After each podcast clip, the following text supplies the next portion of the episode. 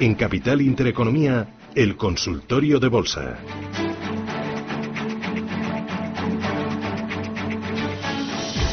Tenemos ya los primeros oyentes y con ellos vamos a repasar los valores y sus posiciones. Ana Guadalajara, buenos días. Hola, buenos días. Dígame usted, Ana. Eh, pues es sobre un banco que ya me ha dejado pillada. Eh, quería saber sobre el Bank Inter. Muy bien. ¿Las tiene compradas? Compradas en 6,80.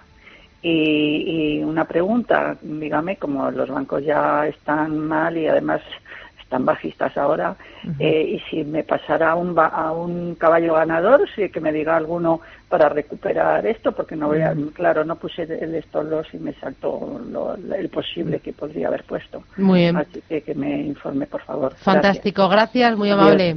¿Qué dices, Miguel? Bueno, a ver, se puede estar en la banca grande Santander BBV. A mí la banca mediana, Susana, no me gusta nada. Ni Bankinter, ni Caixa, ni Liberbank, ni todos los bancos medianos. Eh, no me gustan. Están en tendencia bajista.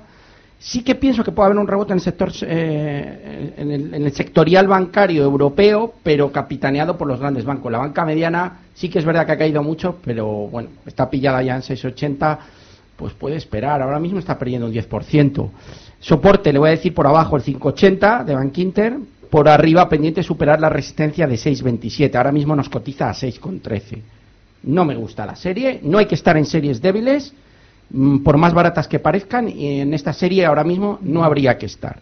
Dicho lo cual, eh, valores alternativos para recuperar. Yo sigo siendo un fan de Adidas, que creo que se va a 300, se lo he dicho a mis clientes, Muchos de ellos están comprados en zona de dos, entre 2,65 y 2,70. Estamos en 2,77. Hoy suma un 1,38 y tiene una estructura técnica imparable. Y lo más importante es que el negocio funciona. En España me gusta Amadeus. También estamos ahí apostando a la ruptura de niveles de 72 e intentando buscar un objetivo de salida en 76-77. Por lo tanto, ya le doy dos alternativas europeas. No la quiero complicar con América, que hay muchos valores pero Adidas puede ser una solución a, a los problemas que le ha ocasionado Bankinter. Ismael de Madrid, buenos días. Hola, buenos días. Cuénteme. Vamos a ver, quería consultarle al analista. Estoy siguiendo un poco IEG y parece ser que va a dar un dividendo ahora próximamente y tal. Eh, a ver qué impresión me da simplemente. Muy bien, pues gracias. A ustedes, muchas gracias. ¿Qué dices, Miguel? A ver, tendencia bajista, pero dos módulos simétricos completos. Eh, evidentemente está intentando formar suelo en la zona entre, 5,80 entre 4,85 y 5. Y le digo, la impresión tiene que superar 5,43, que es el máximo de hace un par de días. Es fundamental que supere la vela anterior y el máximo relativo anterior. Y me da la impresión que va a superar y se va a ir a niveles de 5,60, 5,65 creo que se puede apostar por ella, sobre todo si rompe 5.43, a pesar de que la estructura es bajista. Siempre el nivel de stop debería estar por debajo de la zona de 5, es decir, podemos dejar un 5, un 6%, 4,94, por ejemplo. Eh, creo que merece la pena, los fundamentales son buenos, siguen volando y está muy castigada. Si es capaz de superar 5.43, el estirón hasta 5.65 está servido. Me parece una opción interesante y yo también la estoy vigilando. Todavía no hemos entrado, pero me empieza a gustar porque estoy viendo la formación del suelo. Agustín de Madrid, buenos días. Muy buenos días para el señor Méndez, por favor. A ver qué opina de red eléctrica y de Talgo, por favor. ¿Las tiene compradas? Sí, le, le gano algo, algo a red eléctrica, pero a Talgo le pierdo un 5%. Muy bien, gracias. A ustedes, gracias. ¿Qué hace con Bueno, ellas? le mando un abrazo a, a Agustín, que es encantador. Eh, vamos a ver, yo, si ganan red eléctrica, a pesar de que ha hecho una figura de vuelta en la zona de 18 y ha girado y ha abonado el dividendo y tal, eh, a mí me da miedo una cosa, Susana, y es que eh, la Comisión de la Competencia está viendo eh, posibilidades de ajuste en la distribución gasística. Y esto puede afectar a algunas eléctricas, a Naturgy, a Nagas, etcétera, que sí que bajaron algo, aunque han abonado los dividendos. Creo que en el sector que ha subido mucho y está en tendencia, hay más que perder que ganar, aunque está en tendencia alcista. Por lo tanto, yo estaría buscando salirme de utilities españolas y estoy viendo pues RW en Alemania o Schneider Electric en Francia, que es una compañía que está con una tendencia alcista impecable. Hay que decir que las utilities americanas siguen como una moto y seguimos estando en ellas. En red eléctrica, pues mire, Agustín, espere a ver si rompe el 19, tiene ahí el, un hueco a cubrir hasta la zona de 19.60. Eh, y por la parte de abajo, yo no dejaría que se me fuera por debajo de 18.60. Es decir, voy a ajustar un stop de 18.58, pero si toca 19.15, 19.20, yo saldría. Buscaría más la salida que el recorrido en red eléctrica. Y en el caso de Talgo, pues se la miramos y le decimos ahora algo si quiere. Eh, Antonio, ¿qué tal? Buenos días. Buenos días. Vamos Cuénteme a ver, usted, yo preguntaba ver. por la ArcelorMittal, Sí. Pero aparte quería hacer un comentario. Resulta que se me ha muerto una hermana y me han cobrado por 4.060 en los señores de Hacienda, por 4.060 acciones que le he comprado a los sobrinos, 1.728 Mm. euros. Qué dolor, ¿eh? Es para quedarse pasmado. Ujú. Eh, Por tenemos... 4.060 acciones, 1.728 euros. Ya. Tenemos un consultorio fiscal. Sí, los he metido al pozo. Bueno, tenemos un consultorio fiscal, Antonio, a partir de las diez y media, justo hoy mismo. Eh, el Ah, teléfono es el mismo y puede llamar y Vale. las dudas que tengan sobre tema fiscal, eh, tenemos muy buenos expertos que le van a ayu- a ayudar, ¿de Quería acuerdo? preguntar por si no me van a decir nada, me van a decir que me puedo desgravar la defunción y ya está, Bueno. lo que he liquidado. Mm, bueno, Pero lo que veo es la vergüenza de una incapacitada y que y que la traten de esa manera. Vamos, no a la incapacitada porque Mm. Ha, defun- ha Sí. fallecido, sino a los herederos, claro. bueno. Dígame, ¿qué, ¿cómo le va? Eh, además? quería preguntar por ArcelorMittal. Vale, ¿las tiene compradas? Sí, sí, a 30. Ah, vale, pues le ayudamos, gracias. Gracias, buenos días.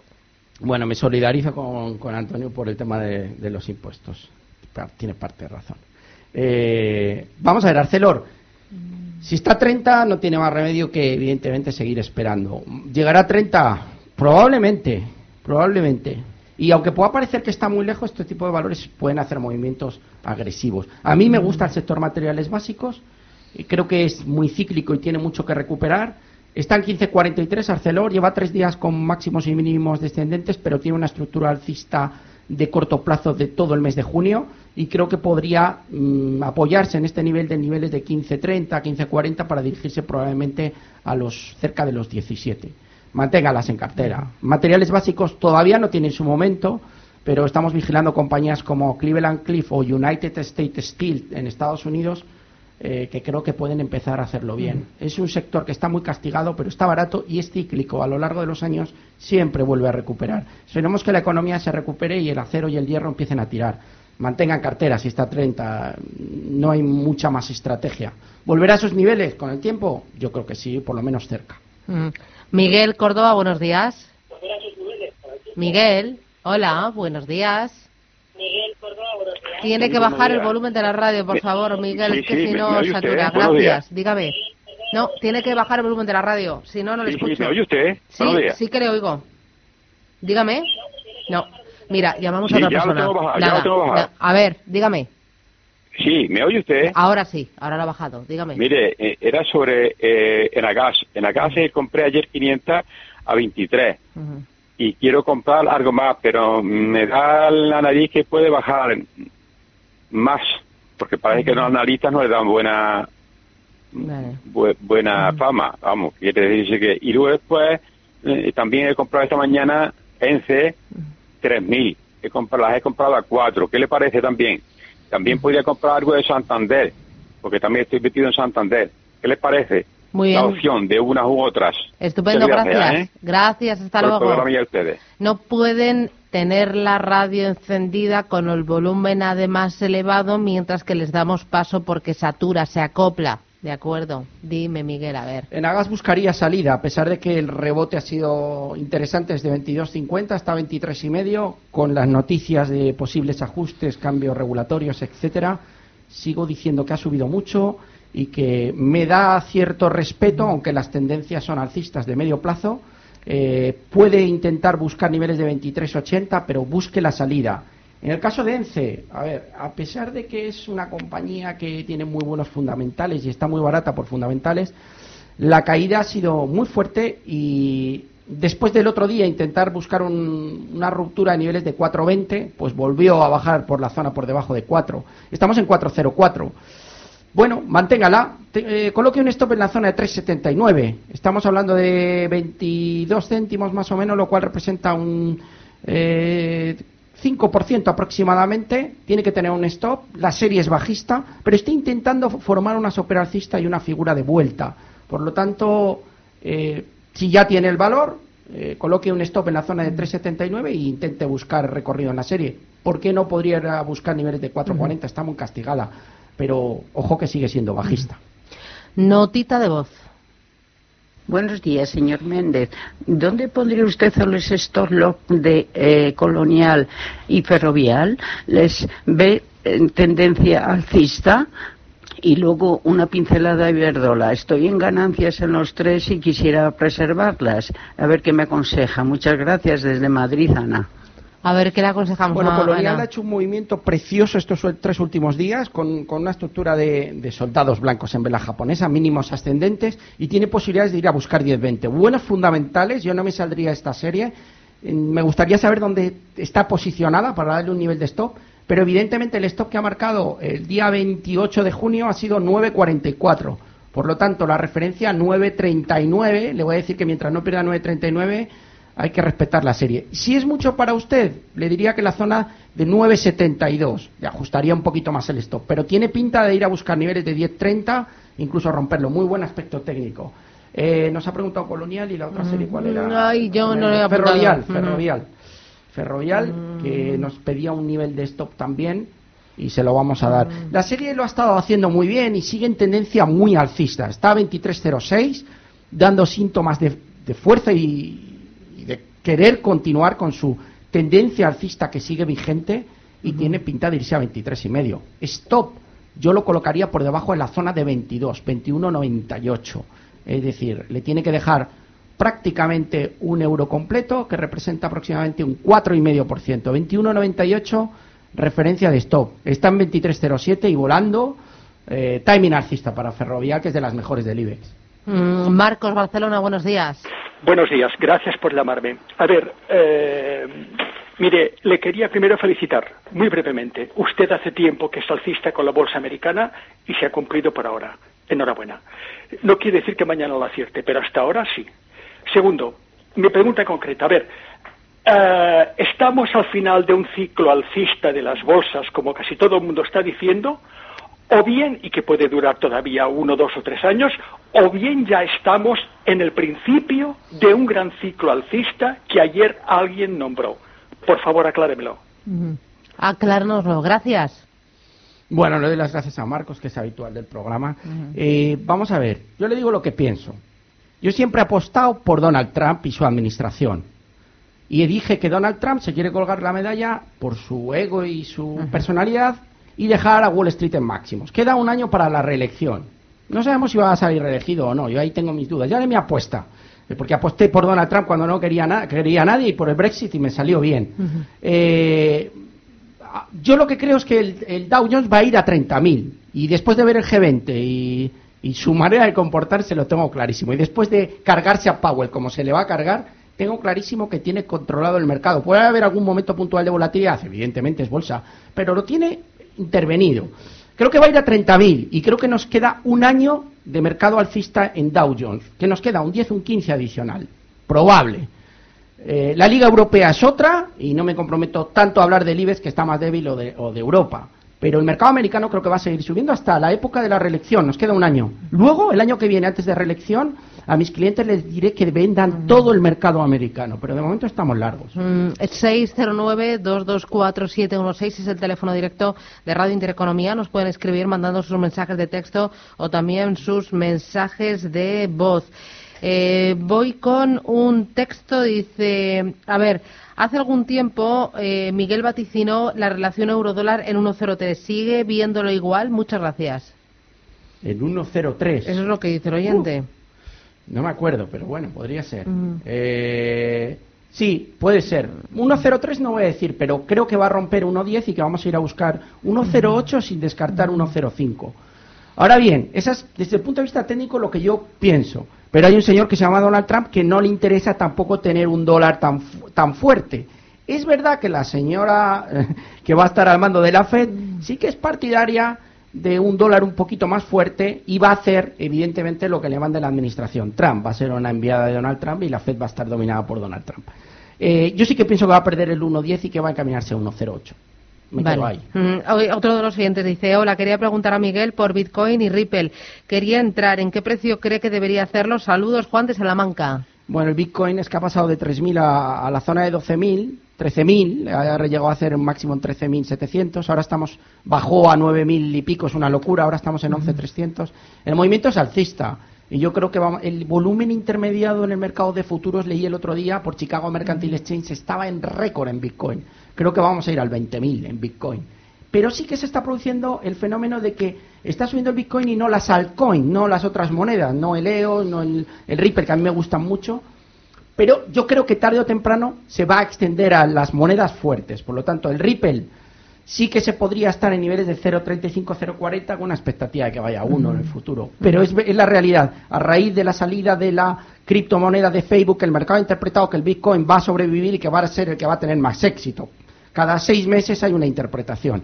Y el dinero, en lugar de las altcoins, las monedas alternativas, se ha ido al Bitcoin. Por lo tanto, me gusta ahora más en el corto el Bitcoin que las monedas alternativas. Juan Manuel Salamanca, ¿no? Buenos días. Gerona, Hola, Gerona, buenos de, días. De Llagostera, sí, de Gerona. Vale, dígame. Hola, buenos días. Bueno, eh, en principio vuelvo a, como siempre hago, vuelvo a felicitar al señor Méndez Gracias. por sus análisis acertados, sobre todo también a, vosotros al programa. Gracias. Voy a permitir, si me permite, Susana, hacer una pequeña cuñita publicitaria y A me estoy metiendo en tu, en tu dirección del programa, pero llamen al señor Méndez porque saldrán ganando. Eh, luego, quería preguntar por que- quería preguntar por em, eh, una empresa que es de renovables, eh, SunPower eh, Corporation, SPWR. Eh, las tengo a 10, tengo 2.000 y bueno, en principio creo que las puedo dejar largo porque mm, mi criterio es que mm, va a seguir subiendo, pero quiero su valoración porque ya le digo, eh, no lo voy a decir al 100%, pero al 90%, 95% suele, suele dar en el clavo. Y, y luego, si me podría decir que no lo he sabido ver, si tiene dividendos esta estación. Muchas gracias. Gracias. Este no es primo tuyo, ¿no? Ni es primo, ni juro que me pague como cliente, pero sí que hemos tenido alguna conversación, nos llama de vez en cuando. Sé que le ha ido muy bien en Ulu Lemon Atlética, que he hablado con él, es una compañía de productos deportivos, ha ganado dinero. Busca, busca valores agresivos para ganar mucho. Me preguntó por, hace poco nos preguntó por Weight Watchers International, Sí. que sí que hay algún cliente que la Sí. tiene, productos deportivos, Sopra al frente, bueno, está a niveles de 20, eh, seguimos esperando la ruptura, que yo sé que le gustará. Ahora está en SunPower. Eh, semiconductores eh, es el mismo sector que Fersolar, son placas solares. A mí me encanta el sector. Yo- nosotros estamos en Fersolar, hay clientes que están en niveles de 45, 50, ahora mismo está en 66 y el número de viviendas en Estados Unidos que eh, de aquí a 2023 va a doblarse el número de viviendas que utilicen paneles solares.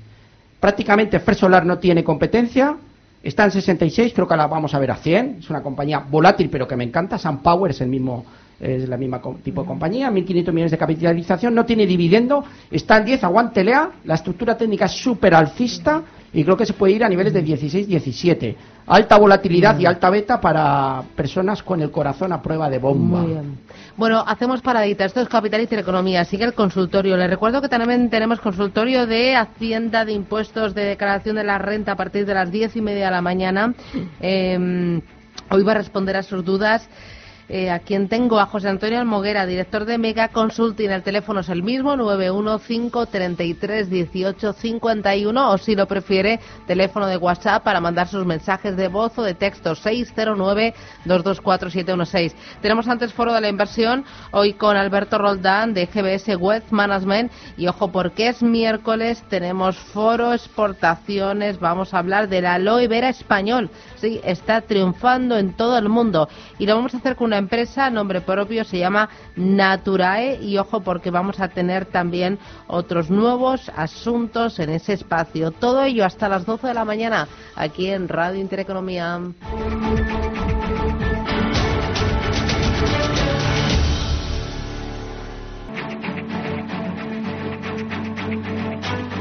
En Capital Intereconomía, el consultorio de bolsa.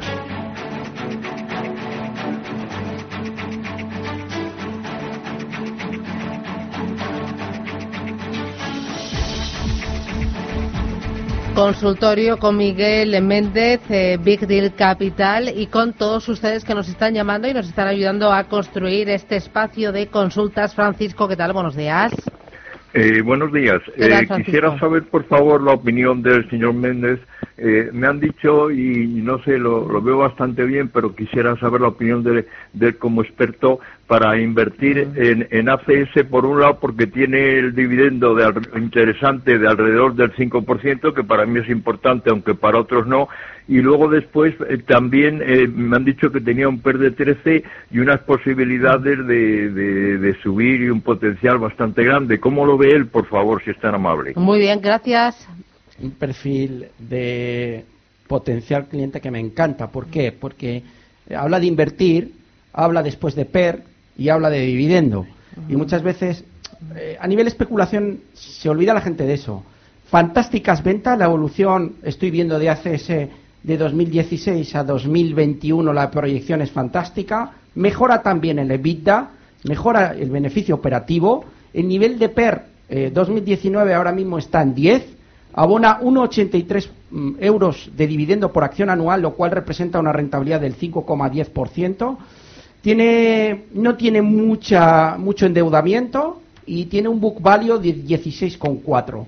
Adelante con, con ACS, que yo creo que tiene posibilidades de seguir haciéndolo bien. Está en 36,35. Tuvo un descenso estas últimas semanas, pero tiene a cubrir un hueco entre 37 y 38, que yo creo que lo va a hacer en las próximas sesiones y yo creo que la volveremos a ver por encima de 40. Una excelente opción. Siempre eh, les hago un apunte.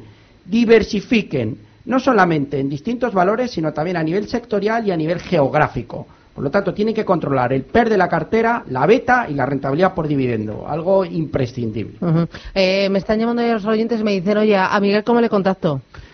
que me llamen por teléfono. Eh, La verdad es que estoy súper contento, nos llaman un montón aquí en tu programa, eh, que me llamen, apunten, cojan papel y boli 607 852124 607 852124 Hay muchas entidades financieras, sin entrar en, en detalles, que abandonan a los clientes, teniendo grandes y pequeños capitales.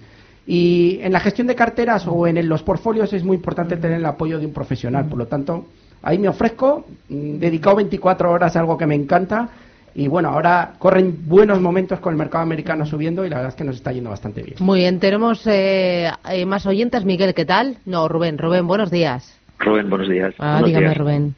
Pues nada, en primer lugar, permítame que me, que me meta quizás donde no me llaman, pero referente a un, a un oyente que llamó, creo que era Marcos, Sí. eh, bueno, por su acento creo que es de catalán, igual que yo, eh, quejándose un poco de la diversidad de opiniones de los analistas. Dice, a ver, uno me está diciendo que estamos al principio de, de un ciclo bajista, otro me dice que uno alcista. Aclárense. A ver, mm, con todos los respetos para todo el mundo, yo creo que los analistas no es un órgano colegiado, digamos, que tenga un portavoz que tenga que decir el ciclo va para arriba o para abajo. A ver, aquí decimos, tants caps, tants barrets.